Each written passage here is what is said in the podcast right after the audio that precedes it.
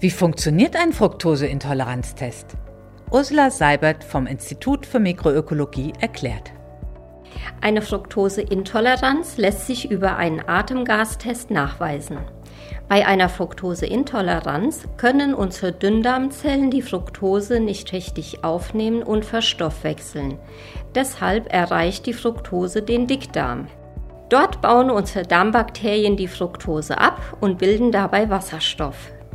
Der Wasserstoff gelangt innerhalb weniger Minuten aus dem Darm über das Blut in die Lunge und lässt sich im Atemgas messen. Wir zeigen Ihnen, wie Sie die Atemgasproben für eine solche Messung nehmen. Ich habe mir schon mal alles zurechtgestellt, was wir benötigen.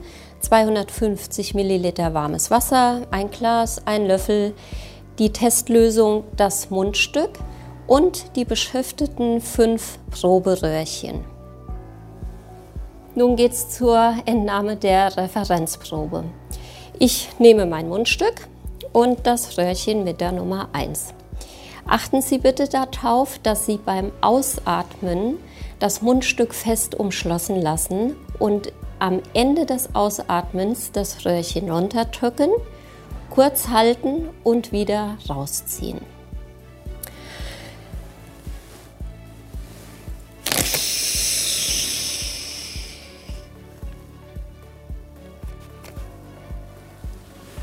So, das war die Entnahme der Referenzprobe.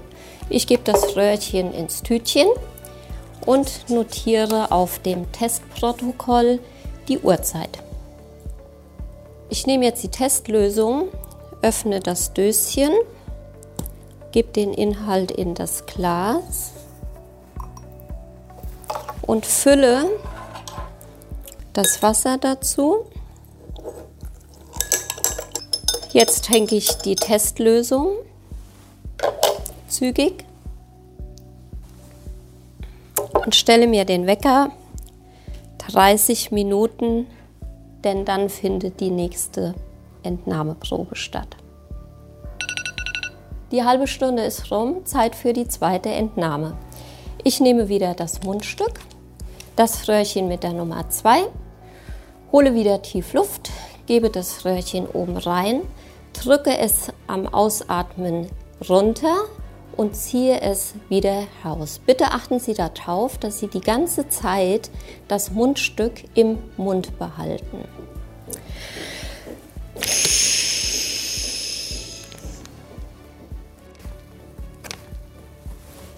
So, das war schon die Nummer 2. Ich gebe das Röhrchen in den Beutel und notiere die zweite Entnahmezeit. Zeit für die dritte Probe 60 Minuten nach Einnahme der Testlösung. Zeit für die vierte Probe nach 120 Minuten nach Einnahme der Testlösung. So, Zeit für die letzte Entnahmeprobe 180 Minuten nach Einnahme der Testlösung. Jetzt sind wir am Ende. Jetzt kommt alles in das mitgelieferte Versandset, das Auftragsformular, der Testprotokoll, die Röhrchen und auch das Mundstück. Dann wird alles verpackt und zur nächsten Poststelle gebracht. Und was passiert dann mit den Proben im Labor? Spezielle Geräte können den Wasserstoff in der Atmung messen. Das Atemgas der Probe gelangt über eine Spritze in das Messgerät, das die einzelnen Bestandteile der Atemluft auftrennt.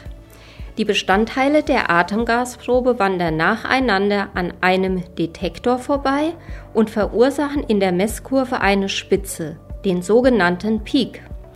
Enthält die Atemgasprobe mehr Wasserstoff, wird der Peak an der entsprechenden Stelle größer.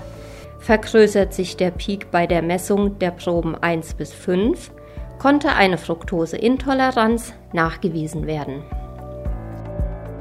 Vielen Dank, jetzt weiß ich, wie es geht.